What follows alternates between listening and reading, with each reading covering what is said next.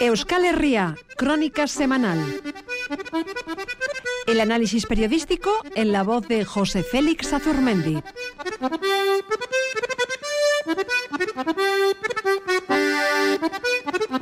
José Félix Azurmendi, Jauna, Egunon. Egunon. Bueno, preparado porque hoy tenemos pandemia, la relación correspondiente a pandemia, pero también hay otras cosas dignas de ser comentadas.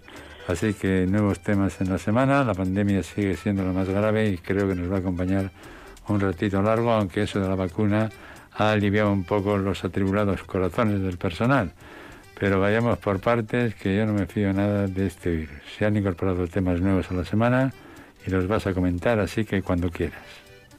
Sucede con los temas que se prolongan mucho en el tiempo, que dejan de ser noticia. No, debe no debería ser así, menos cuando está la salud por medio, pero así es. En ese caso, lo nuevo sería en relación con la pandemia, en efecto, el anuncio de que eh, parece que por fin lo de la vacuna o las vacunas está al caer. Pero como si la pandemia no fuera lo más inquietante, con o sin vacuna en el horizonte, como si no, como si no se estuvieran muriendo todos los días tantas personas a causa de ella, la clase política y los medios de comunicación han puesto esta semana en el centro de su atención la noticia de Otegui, esa que la anunció como tal en una entrevista de Radio Euskadi. Era la noticia que EH Bildu anunciaba su apoyo a los presupuestos que prepara el gobierno central, sin nada se tuerce, dijo, puesto que veía al gobierno receptivo y aunque el pacto no estuviera todavía cerrado. Lo dijo a las nueve y quince y poco después el vicepresidente Iglesias lo aplaudió, como si lo estuviera esperando, como si fuera lo convenido. Desde el entorno de EH Bildu se dijo que era la primera vez que un apoyo de estas características tenía lugar, dando a entender que era la primera vez que una izquierda versale, fruto de un pacto, apoyaría presupuestos del gobierno de España. No debería ser necesario recordar que EH Bildu es algo nuevo en la medida en que lo conforman, además de independientes sin pasado político, caras conocidas de militantes de partidos que nunca se tuvieron por izquierda versale. No debería ser necesario recordarlo, pero la reacción de casi todos los políticos y analistas españoles y la propia del entorno de EH Bildu aconsejan recordarlo. La noticia de Otegui, la maniobra de EH Bildu, por otra parte, se parecía bastante a otras operaciones de la izquierda versale que representó Euskadi Esquerra antes de que se diluyera en el PSE-PSOE. Euskadi Esquerra nunca ocultó su vocación de intervención en los asuntos de España, llegó incluso a presentar en Madrid una candidatura, por supuesto de izquierda, bajo su disciplina y doctrina. No es eso, sin embargo, lo más noticioso de la pirueta de EH Bildu, a mi juicio. Lo más novedoso es en la medida en que EH Bildu contiene y representa no poco de lo que resta de aquella Batasuna, que nunca tuvo la tentación de intervenir en la política española, que hoy puede hacer y decir esa izquierda versale lo que le parezca bien, sin tener que pasar por el sedazo o el dedazo de ETA. Esto es lo realmente nuevo. De lo que Otegui ha hecho y dicho se puede concluir también que Sortu no teme a la reacción de lo que podría significar su disidencia, que existe, pero que no tiene propuestas alternativas ni capacidad de respuesta. Hoy no acaba nada, hoy ha empezado, ha dicho la diputada Mercha Izpurúa en el Parlamento español, confirmando así que lo de los presupuestos es solo anuncio de lo que se proponen hacer en el futuro.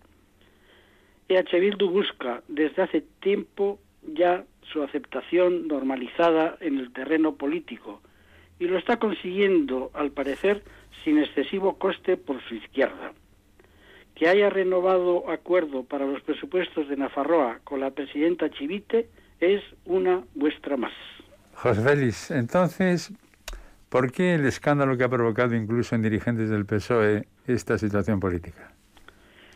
El editorialista del diario El País lo ha resumido acertadamente al decir que sumar a Bildu al pacto de presupuestos conlleva serios riesgos para el sistema y añadir que es mala noticia la exhibición y el uso político que de ello hace Podemos.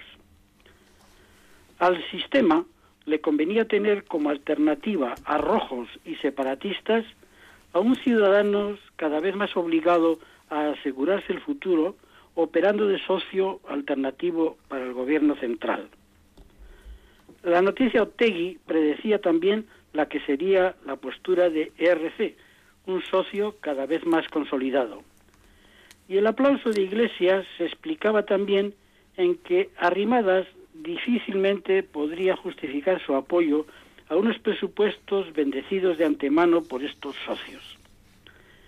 EH Bildu no es socio preferente del gobierno, como se está diciendo, y sus votos son perfectamente prescindibles, pero sumado a ERC, bendecido por Podemos y sin descartar la predecible incorporación de alguna otra fuerza de izquierda, el bloque no es ya prescindible. Y Ciudadanos sí. Pocas veces, seguramente nunca como ahora, la aprobación de unos presupuestos generales es cuestión de vida o muerte. Nunca, como ahora, unos presupuestos anteriores varias veces prorrogados habían quedado tan desfasados. De momento han superado el primer escollo al rechazarse las enmiendas a la totalidad. Hasta la aprobación habrá presiones de todo tipo contra el gobierno Sánchez, de dentro y de fuera de casa. Pero el presidente, además de haber demostrado una solidez que pocos le auguraban, debe ser consciente de que sus adversarios enemigos de fuera y de casa lo van a seguir siendo haga lo que haga, diga lo que diga. Tal vez haya llegado a la conclusión también de que es una ocasión inmejorable para sacudirse a varones y viejas glorias. Y vamos con el tercero y último apunte. Un caso más de sacerdote bien intencionado, atrapado ingenuamente en la celada de periodistas en busca de titulares escandalosos, ha tenido lugar recientemente. También ha vuelto a suceder que se hayan producido reacciones inmediatas, escandalizadas, dando por buenos los titulares luego aventados. El caso del párroco de Lemoa de ahora, el del bermeano Miquel Aspeitia, se parece demasiado al de hace unos años del párroco de Socoa Miquel Epalza, un santo varón jamás partidario de la violencia, al que el mundo televisión arrancó con cámara oculta unas palabras que decían que la gente de ETA son unas gentes a veces maravillosas.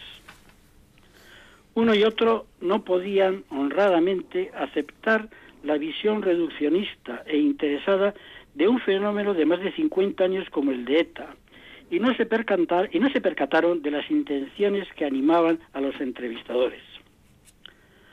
Hay motivos sobrados para denunciar que ETA y sus entornos hayan hecho mutis por el foro dejando mucha historia sin explicar, pero tampoco se lo hubieran permitido.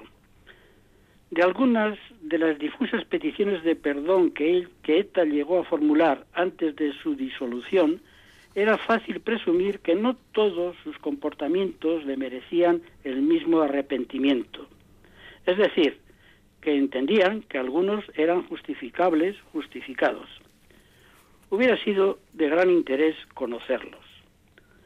Como hubiera sido de gran interés debatir sobre ideas como la de un ex militante de ETA, luego comunista radical y posteriormente del Foro de Hermoa, que confiesa ahora que no solo se salió de ETA, sino también del nacionalismo, el vasco, por supuesto. O la de una tertuliana guipuzcoana del PP que defiende que en el inicio solo hubo un verdugo, ETA, o la de un exportavoz del gobierno, del gobierno vasco que denuncia al actual ejecutivo de Gasteiz porque lo ve intentando devolver legitimidad a cualquier nacionalismo radical, vasco por supuesto. Hay mucho, Cherra, de qué hablar, pero no se dan las circunstancias que disimulan de paso ese seguir callados a los en los que a los que se sienten más cómodos haciendo mutis por el foro. Bueno, hasta aquí tres comentarios, tres perlas de opinión de José Félix Azurmendi sobre temas de la actualidad política de nuestro pueblo. José Félix Azurmendi, como siempre, agradecidos por tu colaboración. Te volveremos a emplazar el próximo sábado. ¿Dónde pasa, Jabona? Bardín, agur. Agur, agur.